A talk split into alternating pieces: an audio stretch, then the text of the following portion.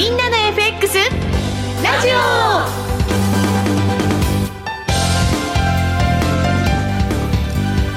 リスナーの皆さんこんにちは。トレーダー証券の井口です。オリスナーの皆さんこんにちは。内田まさです。この時間はみんなの FX ラジオをお送りしてまいります。改めましてパーソナリティは現役為替ディーラーの井口さんです。よろしくお願いします。よろしくお願いしますそしてトレーダーズ証券の FX トレード応援団長小杉さん。応援団長小杉です。よろしくお願いします。番組を盛り上げてくれる FX 女子愛坂美也ちゃんです。愛坂美也です。よろしくお願いします。よろしくお願いします。今日もこのメンバーで進めていきたいと思います、はい。はい、寒くなってきましたけれども。そうですね。ね。みやちゃんちょっと鼻声ですあのー、ちょっとダメですね。なんか 今年の今年の風ってなんかすごいあの悪質らしいです。しつこい。しつこい。結構長引く人が多いみたいなんで、うん、皆さん気をつけてください。気をつけてください、こんなまあ環境の中、うん、なんか噂のあの方にあったらしいじゃないですか。なんかあのコメントにもありますよ。岐阜さんと焼肉食べた井口さんっていうカプラさんがそうなんです。かあの方に会ってきまして。あの方に岐阜さんです、ね、岐阜さん岐阜ボーイさん。にお会いしてきてですね。実は今日初めてだったんですよお会いしたのが。ええー、意外、意外にも初めて。でちょうどなんかその山手線の周りをなんか歩いてて。歩いてた？歩いてて。そう。散歩配信みたいなのやってるんですよでちょうどあの恵比寿通りかかった時にちょっと声かけてもらって、あたたまたまあったわけじゃないですたまたまあったわけじゃなくて 会社来てもらって初めて岐阜さんとお話しさせていただきました。まあなんか自然体な方で本当に自然裏表が全くない、面白い方でした、ね、きっと井口さんに対しても、みやちゃんに対しても同じ岐阜さんですよね。そうですね多分。変わらない。ずっと笑顔で。うんちゃんとの番組にオファー出してくれました？はいあのー、来月。来月。はい、はい、来ていただくということで。お待ちしてます岐阜さん。ね本当本当楽しみです、はい、年末ね。はい、はい、何話せばいいんですかっておっしゃってたんですけど、うんうん、でなんか今までの来た道を話してもらえればいいんじゃないですか？っていう長い来た道を。来た道をなんか猪木みたいな。本当ですね、まあ、岐阜さん戦いますからね、はい、もう岐阜さん20年この世界にいるっておっしゃってたんでそれはもうそのもうそのまま話していただければ皆さんじゃないかなんか去年あの、はい、ご一緒したことあったんです。セミナーで。そしたら専業になられてすぐになんか損が膨らんだみたいなね。そこまでうまくいってたのになんか人生うまくいかないねみたいな感じでしたけどね、ね、はい、はい、楽しみにみんなしてて、ね、曲折、はい、聞いてみたいと思います、はい。はい、うん、12月には登場してくれるらしいので、はい、ぜひぜひ。お来月楽しみだっていうね、うん、コメントもいただいております。はい。引き続き豪華メンバーでお送りしていきたいと思います、今日はですね、新興国の西浜さんそう。ね、今日はなん。と、ね、トルコ、トルコ。楽しみです。トルコの話トルコ選手トルコ楽しみです。はいどうせ落ちるんだろうな。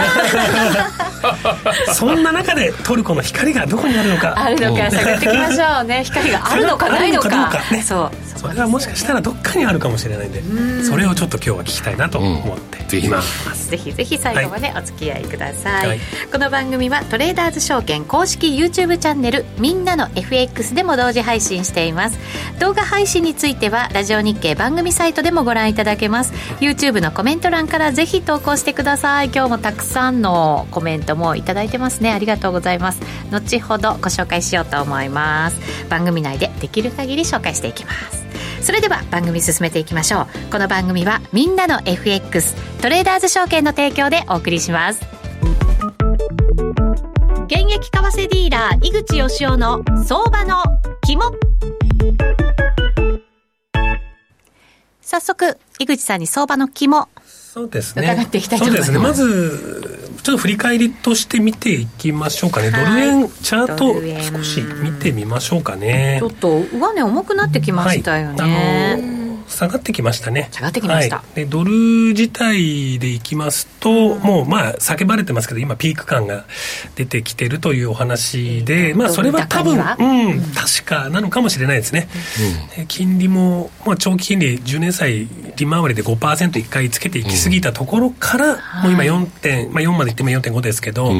まあ割と落ち着いてきましたし、まあさすがにもう利上げはないでしょうから打ち止め感打ち止め感も完全に織り込みましたね、はい、よっぽどあのぶり返さない限りは、はい、まあどこで、えー、利下げするのっていう話題なんでしょうね、なのでこのピークドルドルっていう単体のピークでいうと、まあ、ある程度、えー、否めないのかなという気はしていますね。ドル円だけじゃなくて、うん、その他の通貨にとしてもちょっとドル弱くなってますもんね。ドルもね1.1が、はい、まあ、目の前に来てるということでまあ、ドルがちょっとあの勢いが、まあ、収まってきたかな。だからこれからまあ、ちょっと前まで、まあ、去年なんか特にそうですけどガシガシガシガシ上がっていくっていう相場はさすがにもう見れないだろうなというふうには思っております。はい、はいとはいえね。とはいえ？とはいえ、まあ、じゃあ円がっていう話ですよね。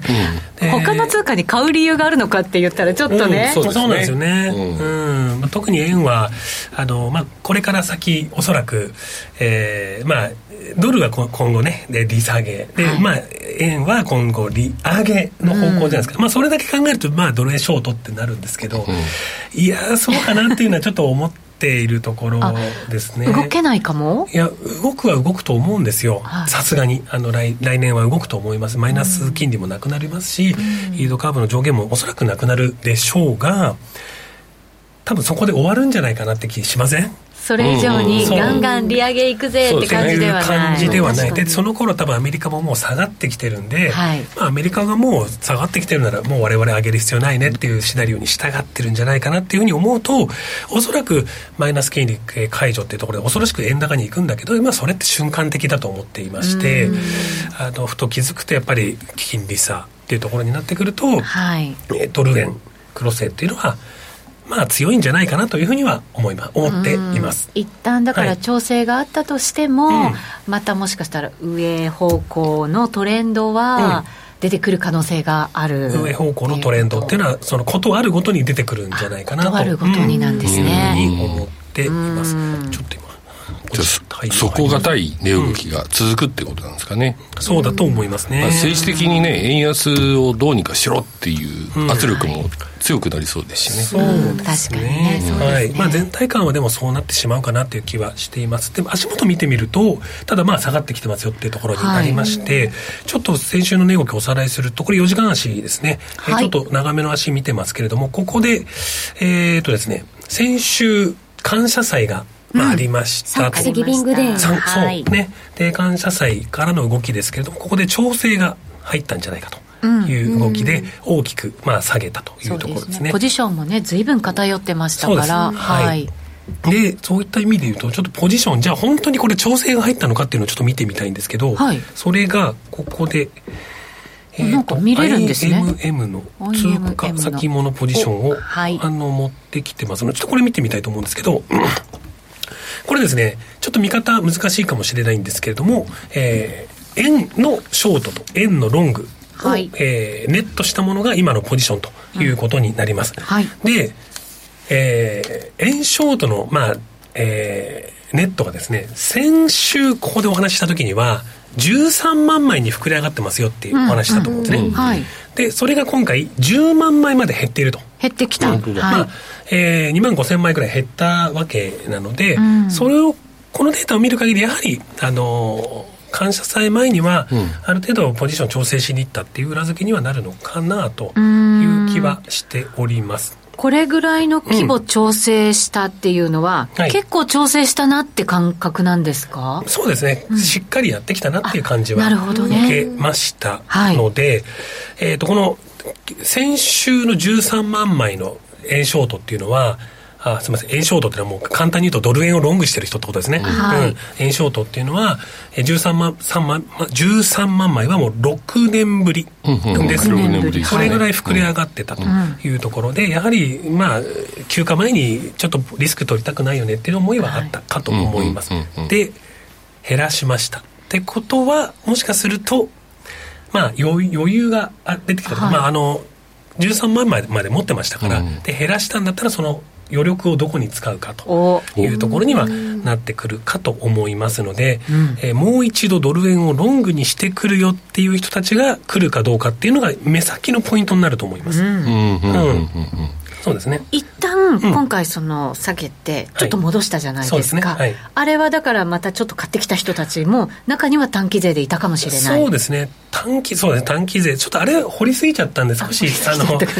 えー、行き過ぎたところの調整が、まあ、ちょっとスピード自体入ったかなと思いますけどおっしゃる通り、はい、短期税がもしかすると今どどっちに振るかなっていうところを今見てるんじゃないかなと思います。余力はおそらくこれの3万枚分あるのでできてきてるかなと思っておりますがどうでしょうというところですね。感謝祭も終わって、うん、そろそろだって動き、たい人たちもいるわけですよね。そ、ね、ろそろ、じゃあどこに振るかっていうポイントになってくるかと私は思ってますので、はい、やっぱりそこはしっかりついていくべきなんだろうなというところではありますかね。そうですね、うん、よく年末に向けてってほら儲かってない人たちがドタバタやる時期だとかって言うじゃないですか、まあ、はい、ますね、ね、だからすごい分かりにくいんですけどね、うん、そうです。大きい球に振らされる展開は多分続く今後も多分続いていくんだろうなと思います、はい、ただ目先今ドル円下がってきていてですごい今あの参加者のロングが溜まっているんですよね。参加者のロングが。一般のそのトレーダーっていうのがですね、はい、ドル円をロングしてきてるわけですね。ずっと買ってた人たち。えっ、とですねいや足元で買ってきてるのがすごい膨らんできてましてすごい最近あのこの介入相場で、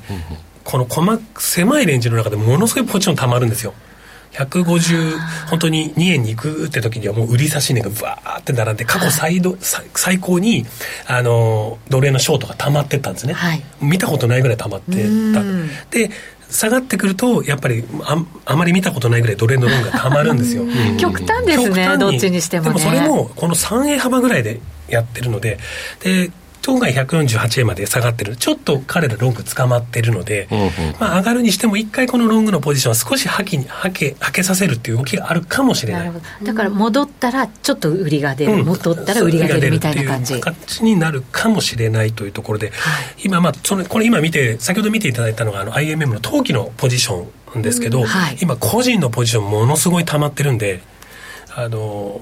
去年ぐらいからもうその FX の取引高がまあ、えー、1件を超えたとかって話でそれはまだそのその去年過去最高を更新してからさらに今増えてるんですよね。あそうなんですそれぐらい今そうなんです。それぐらい今ポジションが、えー、膨れやすいあの傾きやすいっていう状況なので個人のそのポジションもほとんど無視できない状況かなというふうに思って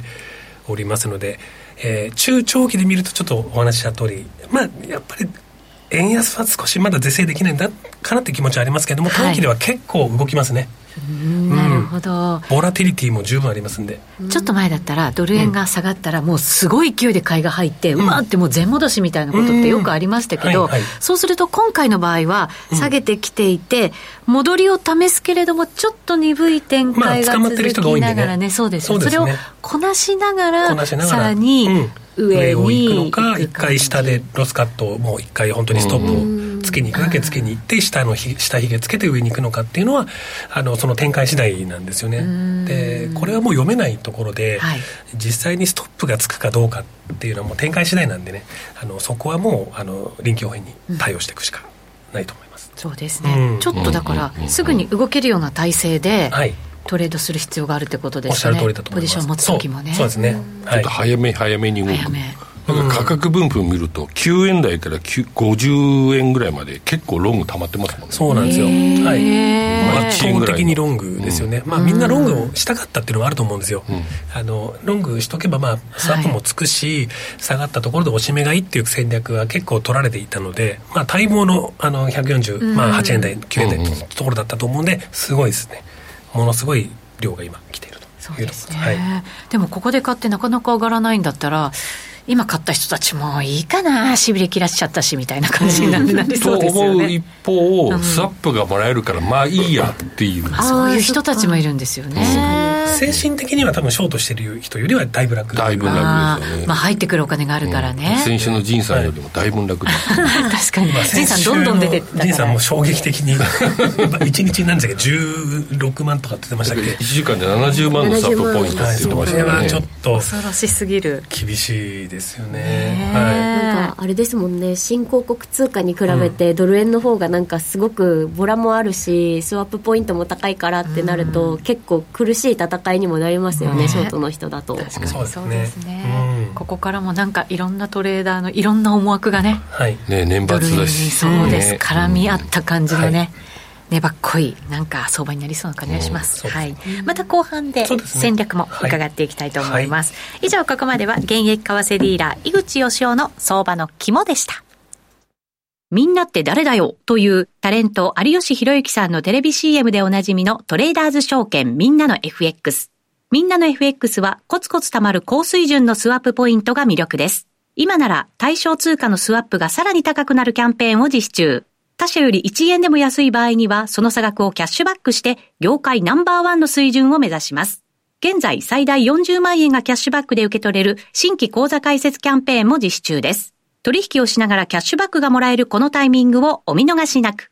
キャンペーンの詳細はホームページをご確認ください。みんなの FX を提供するトレーダーズ証券は、関東財務局長金賞第123号の金融商品取引業者です。当社が提供する外国為替証拠金取引は、元本や利益が保証された取引ではありません。また、お預けになった証拠金以上の損失が発生することもあります。ご契約にあたっては、契約締結前交付書面をよくお読みの上、リスク等をご理解いただき、ご自身の判断で開始いただくようお願いします。みんなの FX ラジオ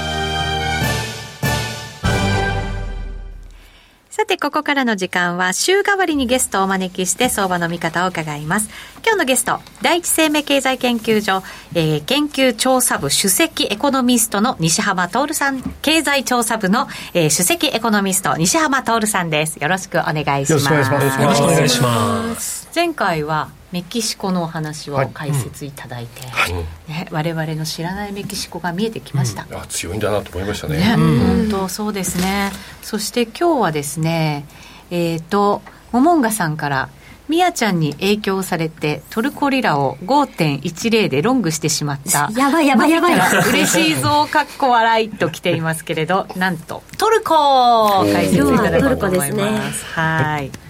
そうですねあの前回メキシコのお話をさせていただいた時は、まあ、おそらくあの FX 取引をされている方々も相当こう活況を呈しているという話を、まあ、事前に伺ってましたんで、うんはい、なかなかこれはまあ話がしやすいなと思った一方でじゃあ次はって話になった時にトルコ。これは なかなかどう話をしたもんだろうかと。かなり苦しいなと。あのはっきりと私自身も、えー、この仕事をもう十何年かやってますけれどもやっぱりはっきり言うとトルコリラが良かった時ってあんまないんですよね。で、えー、いろんな方から「いやトルコリラどうですか?」ってこう質問を受けた時に とりあえずまずは笑うっていうとかいうような ところが苦笑いが多かったかなって感じがしますね、うん、なんで何かっていうとやっぱりまあ特にここ数年はそのやっぱりエルドアンさんの、はいまあ、あ高インフレは高金利が招くという若干こう理論が錯綜した話を ずっとされる中で中銀がギリギリギリ圧力を受けてきたとい。う流れがあって、まあ、ようやくこの半年戻ってきたぞと言われるもののでもじゃあリラ相場対ドルで見ていくと全く下げ止まらないよねという状態が続いていてこれだけ激しい利上げをしてもダメ、そうなんですやっぱり最大の要因がやっぱり依然としてインフレが収まってないっていうところに尽きるんだと思うんですよね。インフレすごいらしいですね。そうですね。あの昨年一時期あの90%近くまで加速してでそこから一旦こう今年に入って落ち着いてきてはいたんですけれども。また足元加速をしているっていうところで、これあの、インフレ率の推移っていうとのですね、グラフ、はい、えー、YouTube でご覧の方はご確認いただければと思うんですけれども、足元ちょうど60%ぐらい、60若干上回る水準ですね。で、直近若干伸び鈍化してるっていう感じではあるんですよ。まあそうは言っても、まあ気持ちだよねと。いやそうですよね。はい、で、これ厄介なのが、ヘッドラインよりも、コアインフレ率の方が高止まりしてるっていう。コアのが上なんですね。コアインフレ率70%近く、70%あるんですね。で、これ何なのかっていうと、あの、今年大統領選と総選挙があったので、あの実は今年の1月から最低賃金が大幅に引き上げられているということで、はい、お給料が上がっている、はい、サービス物価が大きく押し上げられている動きがあるということなんですね。で中銀は頑張って今利上げをしてます。で、えー、来年末にはインフレ率をなんとか36%ぐらいまで抑えたいぞと言ってはいるんですが、うんはい、ただこれ、足元のインフレ率計算すると1年後今のペースで続いたとて収束する水準って50ぐらいにしかならないんです。50%ぐらいにしか。あらで間に合わない。ここ元でいくと原油価格が。下がってるとかちょっとそういった要因があるので、多少下に触れてもおかしくはないかなとは思うものの36って結構チャレンジングだよねというのが実態ですね。そうすると今、確かに政策金利、先々週の金融政策決定会合で6回合連続乗り上げ、はい、でかつ、まあ、市場予想が25ベースだと思ってたのは50ベース引き上げて、うん、で40%になりました。はい、ただ収束地点が50%だとまだ実金利マイナスなんですよね。そうですね。投資見本がなかなか出てこないと。しかも年内もしかしたらもう一回上げるかもしれないし、まあ、来年かもしれないけれども、はい、その辺でもう打ち止めみたいななんか見通しも出てますよね。そうですあの声明文では、基本的にもう利上げ局面の終了が近くて、かつ終了するときにはもう利上げ幅自体も縮小するよと。いう内容になってたので、はっきり言ってるんですね。言ってたので、そういう意味では、まあ、市場のかなりコンセンサスになりつつあるのが、来月、まあ、25ベース上げて、もう利上げ局面は終了かなっていう話にはなってるんですけど止めていいんですかね、このインフレを見ると。うんそれでも42.5%、あれ大丈夫かい？これ以上はもう上げられない水域なんですね、まあ、はっきり言うと、やっぱり足元の景気そのものにかなり厳しい材料が増えてきているというところがあるので、そこがどうも難しいのかなというところですね。で、まずファンダメンタルズの面で見ていくと、これ次に上げるのが経常収支の水準なんで、うん、数字なんですけど、まあ、過去ずっとこうマイナスつまり赤字基調で続いてきたのがまあ、2019年だとか2021年とか2021年はこれ特にコロナ禍の影響ですよね、はい、で輸入が減ってちょっと黒字になるような時もありました、みたいなことなんですがただ経済活動はやっぱり正常化しちゃうとまた赤字が増えてきてかつ昨年は原油高が重なったってことです。やっぱ原油価格が上がるとどうしても輸入に依存している。で貿易収支の大体貿易赤字のですね6割方を大体原油で説明がつくような構造になっているので。結構だから輸入国なんですね。そうですね。あのイランだとかですねいわゆる中東の国々から原油を輸入しているという状態ですね。やっぱり足元の原油価格が調整しているっていうのはちょっと嬉しい材料ではある一方、はい、なかなかそれが本当にこう効いてくるかどうなのかっていうのは構造的な問題をずっとはらんでいるのかなというところですね。でプラスに効いてるのは実はこれサービス収支なんですけど、はい、これいわゆる外国人観光客が増えた中で、いわゆる旅行収支が大きく黒字に推移しているというのが効いてるんですよね。なるほど。やっぱり環境って大きな産業の一つなんでしょうね。そうですね。やっぱり観光産業はやっぱり柱の一つですよね。で、特にやっぱりヨーロッパだとかから来る方が多くて、特にやっぱりリラ安で、あ、うん、これはもういよいよトルコ行こうぜって感じかなり増えてきたっていう流れがあるんですね、まあ、日本だってね、どっかの国ってやっぱり日本と言っちゃう。で外国人観光客の水準を示したものが次のグラフになるんですけども、はい、やっぱり高いですね。特に2023年増えたのは何かというと、うん、一つはやっぱりヨーロッパから増えたのともう一つウクライナの問題があってですね、はい、ロシアから逃れた人も結構増えてると。いうところで上振れたんですね。ただ、はい、リラ安進んでるけれども足元はかなり頭打ちしつつあるっていうところなので。え、通貨安くなってもやっぱりダメなんですか、はいどうなんでしょう、ね、一つがですねやっぱり外国人観光客の結構な割合がヨーロッパからなんでヨーロッパの景気悪くなっちゃうとそうか。来る人たちも少なくなっていうところなんですよね。となるといやいくらその為替安であの通貨安でいくらこう呼び込みをかけましたよとやってもなかなかイケイケどんどんそのまま増えていくって話にはなりにくくなってきているというところはちょっと経常収支の面でいくと悪材料になる可能性がありうるのかなと、ね、明日は我が身ですよ日本は。そうだ本当だよ、ね、あ だってあれですよトレーダーの間でなんかあの日本はあのマイナススワップが取られるトルコリラって言われたりしてますからね あ同等ってさらに悪い。そうなんかもやもやするな。もやもやする。ねただあの足元の景気見ると結構堅調なんですね。そうなんですか。景気自体はいい、景気そのものはですねまだ拡大が続いててで、拡大を支えている要因って何なのかなって見ていくと、実は建設需要が実はすごい増えてる。すごい。えすごいなんでこんなにこれ2022年以上以降すごい増えてるんですね、で何が増えてんだろうなって見てみると、結構ロシアから逃れてきた方々がですねもうトルコで住むことを前提に家建てちゃってるとか。ええ結構そういうのでこう増えてたりするんですよ、ね、飛び方異常じゃない、うん、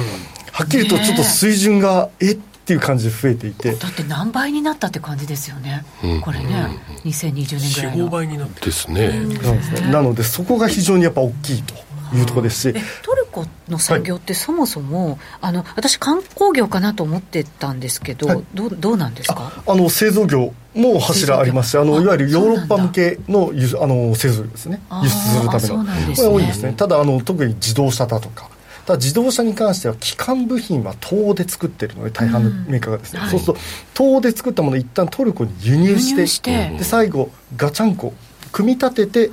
ヨーロッパに出す、はい、なるほど。そうするとリライアスって輸出するにはいい OK と思いきや基幹部品輸入に依存してるんで行ってこいになっちゃうんですそうですよね。部材なんか高く入れなきゃいけないってことになりますもんね,、なのでそういう意味では関心もプラスにならないというところですしあと在輸出に関して言うと半分以上が EU 向けなのでここもとやっぱり物価高と金利高の共存がずっと続く中で EU 経済もかなり怪しくなってきているとなるとそこも増えにくいと。つまりリライアスの恩恵だけでは輸出が増えないよねっていう状況になってきていると。いうのがありますね。なので、えーと、次載せているのはこれ製造業の景況感なんですけども、はい。はいやっぱりちょっと年明け以降底入れしたところが頭打ち。でこれ50がいわゆる、まあ、こあの景況感の境目になりますけども。下回ってます？そうなんです。下回ってる状態なんですよね。なので確かに外国人ロシア人が持ってきたお金で建設はバカバカ増えている。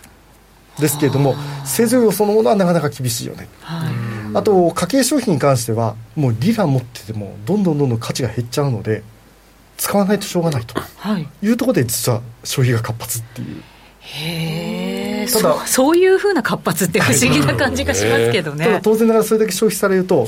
インフレ沈静化しないわけですよまたなるほど、はあすごいなんか難しい状況になってますね。非常にやっぱりトルコの難しいところかなと、あともう一つやっぱ気になるのがやっぱり特にその FX でリラって非常に人気あるんですよと私も伺うんですけども、はい、じゃあトルコの住んでいるトルコの国民がどうなんだというところかと思うんですけど、はい、このグラフがあのトルコの国内における外貨預金と金の、まあ、金で持つ預金の増減、前月比前月差を示したものなんですけども上に行くと増えている、下に行くと減っているっていう状況なんですけどまあ、過去数年ずっと外貨預金増え続けてる状況なんですよね。で減ってる時時々あるんですけど大体減らしてる時って政府部門が減らしてる時で個人はもう大体一方通行的に外貨預金を持っちゃってつまりリラ信用しちゃってませんと。自国民が一番信用してない、はい、っていう状態で実需でリラ安になりやすい状態になってるっていうところなんですね。あらまあリラ。じゃあ他は誰買ってるんですかねリラ。日本人。日本人ですか？はい。ああいたいた。いたリラをさせてい。ました。リラされてます。目の前にいました。貴重な人だ。なかなか実際のところこうこういうふうな状況を見るといや実際なかなか厳しいよねっていうのが伝え方、ね、今のチャットにも、アルタンさんからトルコの住宅価格追ってたけど全然崩れなかったのは、移民の方々の影響なのかそうなんですよね、うん、なので価格が崩れない。それによって銀行セクターは、まあ、ある種こう貸し態度が良くなりやすい、まあ、担保してますから、はい、それによってまたたと例えば株価が上がるみたいな状態にもなってるってところですよね。ただ一方でじゃあ国民生活はっていうと持ってる人と持たざる人とのやっぱ差異っていうのもすごく極端になってきますし、はいものすごいだから差が格差というかいろんなところで出てますよね。で一方でやっぱりリラに関して言うともう一つ気になるのはやっぱ外貨準備の少なさっていうところですよね。まあ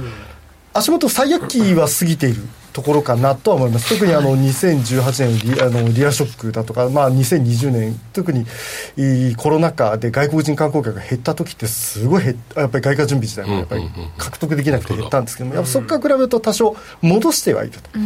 ただこれ IMF がよくあの国際金融市場の動揺に対して体制があるかないのかなんていうふうなことをですねその試算するようなあの基準があるんですけどそれで見ていくと十分とは言えないよねって水準なわけですよやっぱり。一貫して。なので動揺するとどう、まあ、国際金融市場の動揺が走るとどうしてもリラってまずはやっぱ売り圧力がかかりやすい環境にはある。中で一生懸命この半年間中銀総裁も財務大臣も頑張ってくれていて、ね、これが一体いつ結実するんですかっていうところになるんでしょうけどもちょっと当座のところ怖いのはやっぱ来年の最低賃金どうなのかっていうところです先ほど申し上げた通り、うん、今年は最低賃金が大幅に引き上げで 5, 5割増しかな？で引き上げられて。5割増しってすごいですね、はい、まあ、それが上にやっぱりコアインフレーズが下げ止まらないあの、うん。加速し続けるという状態になっているので、はい、来年3月に実は統一地方選挙あるんですね。はい。アンカラとかイスタンブール、泉、まあ、いろんなその大都市、地方都市含めて、えー、市長選挙が行われて、はい、でそこは実は今、大都市はおおむね野党が全部持っている。えー、そうなんですか？ですね、AKP じゃなく CHP が取っている状況で、ここを奪還するためにはってなると、エルドアンさんがまた何かしらやらないかな、やるのかな、どうなのかなっていう、そこが。物価高を抑えたいですよね、抑えたいんですよね。で抑えるんだったら、本来やらなきゃいけないことって多分最低賃金の大幅引き上げじゃないんだろうなと思いつつもただ物価がこれだけ上がっててやっぱり生活困窮しますから。そうですね。やっぱりある程度上げざるを得ないよねみたいな理屈で上げてしまうとまたインフレが沈静化しないと、多分前年の反動で減速はするんだろうけどまたかなり高水準でまだ反発しちゃうと。いうことにもなりかねないので。国民はリラ持ってたくないからみんな使っちゃうんですもんね。そうなんですね、うん、で実需でリラ安になってくるっていうまた変な循環にもなってくるので。これはどうしたらいいでしょう。何か光はありますかね？あのエルドアンさんいかんですよね本当にエルドアンさんが変わるってことも考えられるんですか、えーと、基本的にはあの今、与党の中でエルドアンさんの首に鈴をつけられる人は誰もいないんですよね、はっきり言うと、えー、党内で議員にあの上限が、議員年齢に上限とかこうキャップかぶせられていて、はい、ある種物言える人がみんないない状態にもなっていて、えー、どんどん若くなっちゃっていてどちらかというとエルドアンチルドレンだらけになっているので。エルドアンさん以外にはキャップがある、はい、そうですね。エルドアンさんにはない。自由。な感じ、まあ、途中でその党規約とかいろいろ変えちゃって彼がやりやすい方にどんどんどんどん動いちゃっているので。ちょっともう独裁な感じなんですね、まあ、そうですね。あらまあ政治リスクっていうのは結構ね、うん。まあ、ずっとつきまといそうですね、そうですね、新興国って政治リスクって必ず言われるんですけれども、えー、やっぱトルコも、その本当に一旦に現れてる国かなっていう感じはしますよね。うん。まあ、とりあえずその統一地方選挙、総選挙、をやっぱり結果を見るっていうことになるんでしょうけれども。統一地方選挙とやっぱその対策として一体何をやるのかやらないのかっていうまあ言葉はですけど余計なことやるのかやらないのかっていうところですよね。そこはやっぱ来年のインフレにやっぱり当然跳ね返ってきますし。なるほど。今のその状況を考えたら、はい、何をやるべきなんですかね？うん今やるべきことって、はい、いやある程度やっぱりその景気減速を認めながらどうやってこう武漢定のためにこう利上げ、まあ、高金利政策っていうのをいかに維持できるのかっていう、うまあ、本当にこれまでやっぱり何年もかけて変な話すれば、まあ、言葉は悪いですけど変な政策やってきたんでこのきちんと戻すのってやっぱ同じぐらいの時間かかりますよと。いうことはやっぱり考えておかないといけないのかな20 年。エルドアンさんが首相になってから20、まあ、エルドアンさんがとんでもない方向に転換したのって、本当、この5年、5、6年かなっていうところなんで、なるほど、よかった、5、6年、5、6年は、保有すれば、まあでも今の話を聞くと、ちょっと長期目線でいかないとっていうお話なのかなっていうふうに思いますよね。スワップで稼ぐ。もう、いや、スワップで稼ぐというか、耐える。耐えるか。うん、稼げないんで、多分耐える、耐える。待ちます。うん。安値を割れるのを待ちます。うん、うん買いますそこで。なんか切ないコーナーの終わりになってきましたほら 西浜さんもう笑うしかないっていう感じになってきましたからね。はい。ということで、今回はトルコ。はい、はい、分析いただきました。ありがとうございます。まだまだ新興国通貨たくさんありますのでね、うん、順を追って教えていただこうと思います、はい、はい、ここまでは西浜さんでした。ありがとうございました。ありがとうございましたみんなって誰だよというタレント有吉弘行さんのテレビ CM でおなじみのトレーダーズ証券。トレーダーズ証券では FX は初めてでちょっぴり不安というお客様向けにぴったりなライト FX をご用意。ライト FX 専用通貨ペアではスプレッドもスワップポイントも通常より競争力の高い水準でご提供しています。現在最大40万円がキャッシュバックで受け取れる新規口座開設キャンペーンも実施中です。取引をしながらキャッシュバックがもらえるこのタイミングをお見逃しなく。キャンペーンの詳細はホームページをご確認ください。みんなの FX とライト FX を提供するトレーダーズ証券は、関東財務局長金賞第123号の金融商品取引業者です。当社が提供する外国為替証拠金取引は元本や利益が保証された取引ではありません。また、お預けになった証拠金以上の損失が発生することもあります。ご契約にあたっては、契約締結前交付書面をよくお読みの上、リスク等をご理解いただき、ご自身の判断で開始いただくようお願いします。週刊 FX ストラテジーこの前のコーナーではトルコのお話をねいただきましてね。コメントもメルメイさんがスワップポイントを増やしてくださいとかね、ね、もっと金利上げろってことですかね。そういうことですかね、焼き鳥さん、えー、トルコリラを積み立てるしかない。そう。もうその勢いでしかない。ね。やっぱり資金管理がね。そう。もうゆっくりやりましょう。そうですよね、うん、レバレッジかけないような感じで、ね、レバレッジかけないでやってであの、まあ、生き残れば多分生き残れば。5年後には、うん、10年後には花開いているかもしれない、そうです。見出した光は5年後、うん、6年後。今あれです。種まきの時期なんで、うん、種まく。種まく。早いね。5年前から種まくの まあねスワップポイントはね、うん。っていう意味ではね。そうですね、うん、はい。ということでした。さあ、ここからは足元の相場戦略考えていこうかなと思います、はい、そうですね、はい、えー、っとですね、まあ、先ほどちょっともうお話ししちゃったんですけれども、はい、あのードル円ね、結構ね、ボラティリティはやっぱ出てるんですよ。ありますね。1日にやっぱりしっかり1円ぐらい動いてくれていて、で、それがね、割とね、日足のローソク足で見ると、こう、実体がしっかりしてる足が多いんですよね。でしっかり行き切るとかって、トレンドが1日の中で出やすいっていうので、上なら上、下なら下っていう。っていうのが多いので、これはね、結構やりやすいんですよ。そっか。そう。で、多分その要因の一つというのは、もう先ほど言ったように、あの投機も個人もポジションがものすごい今たまる相場なんで、うん、えー、すごく動きが出やすいですね、うん、だから短期はやっぱりその、えー、たまったポジションがあ解消されていく。だから売買が活発化しているので、えー、しっかり短期で、えー、ついていくというのはあのやりやすい時間かなというふうには個人的には、えー、思っています。でも1日の中でそれだけちゃんとしたトレンドが出るんだったら、うん、あの割り切って1日でっていうふうにやっても分かりやすそうですよね。す、ねうん、すごく分かりやすい相場は、うん、えー、僕個人的には続いていると今日も朝からね6 7 0銭落ちて、うん、今また50銭戻ってきてるので、うん。っていうなんか本当にしっかりボラがある。うちに稼いでおかないと、ね、ちょっとまたボラティリティなくなってくる。のが12月は結構あの参加者が少なくなってくる時期なので、うん、動く時はね動くんですけど、動かなくなると本当に動かなくなるんで、はい、えー、クリスマス休暇を早めに取る方もいらっしゃいますし、まあ、年末年始にかけてちょっと動かなくなったりするんで、うん、えー、そこはちょっとあのあまり12月って期待できるとあの月ではないというところで、今のうちにというところになるのかなというところですかね。これって時間区切ってあった方がいいですかね、東京時間なら東京時間とかヨーロッパ時間ならヨーロッパ時間とか、僕は全然その方がいいとそういう感じが良さそうな気がして、あのー、そうですね、全然プレイヤーが違うんで値動きが全然違いますので、はい、あのー、そういったその皆さんね無限に時間があるわけではないんで多分もうこの時間だけって絞ってその時間のプロになるっていうのは、えー、いいかもしれないですよね、うん、ロンドンもそうだしニューヨークもそうだしまあオセアニア系もまあ、すごく特殊な動きをしたりするんで、うん、そういったそのオセアニアの特殊な動きが好きな人もやっぱいるんですよ、はい、はい、そういうところをちょっと見てもいいしっていうのはもうそれはもうそ,、えー、そのスペシャリストになるのが多分近道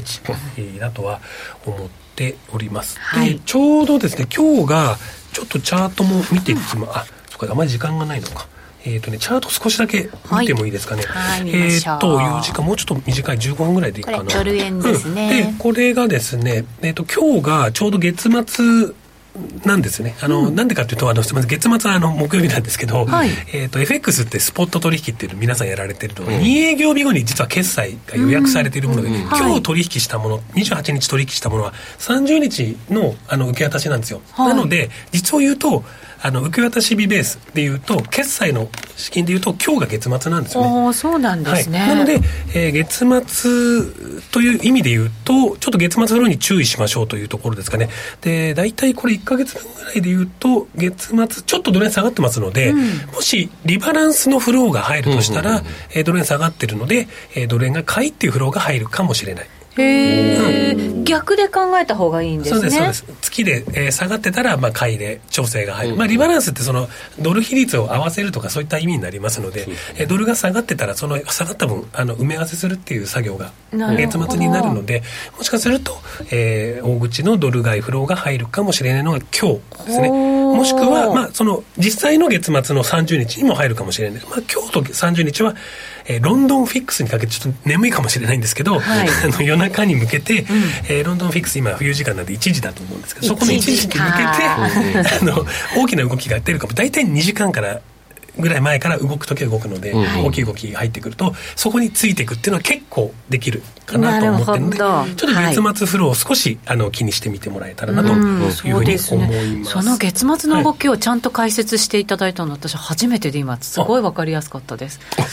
はい、清水さんからも月末フローの方向助かりマウスと、うん、はい書いてある。ね、意外にそれって言われることなんですけど、あんまりよよく理解してなかった、なるほどですね、ただこれ一応予想ではあるんですけど本当に打ってくれるか調整してくれるかリバランスしてくれるかはもうそこはもう分からない。分からないんで、ね、来てみないと。来たら来たって言ってついてくっていう、でもある意味思惑で動く世界じゃないですか。確かに思惑もあると思いますので、ね、ですよね。というのはちょっと意識をしておいてください。わ、はい、かりました。今日ちょっと見とこう。そうですね、うん、でちょっと最後というかえーと、今週のイベントもちょっと見ときましょうかね。予定見ときましょう。忘れてました。はい。えー、今週こんな感じですね。うん、えっ、ー、と、今一丁メインイベントはなさそうな気はしてますけど、一応なんか動きそうなのは赤くしときました。はい。うん、やっぱりインフレ指標は相変わらず動くんじゃないでしょうか、ね、ということで、利デフレ木曜日。木曜日ですね、うん、あこれ月末に重なるんですね。そうなんですよ、うん、だから木曜日ぐらいからちょっと本を仕入れてってことですかね。あ確かに、うん、で、うん、ISM まあ ISM ももう相変わらず動きますので。で、ね、で今米指標には割と敏感です、しかも製造業あんまりね、うん、よくないじゃないですか。そうなんですよそこで、やっぱりまたね、あの、リセッションみたいな言いたい人いると思うんで、ここが悪いと、はい、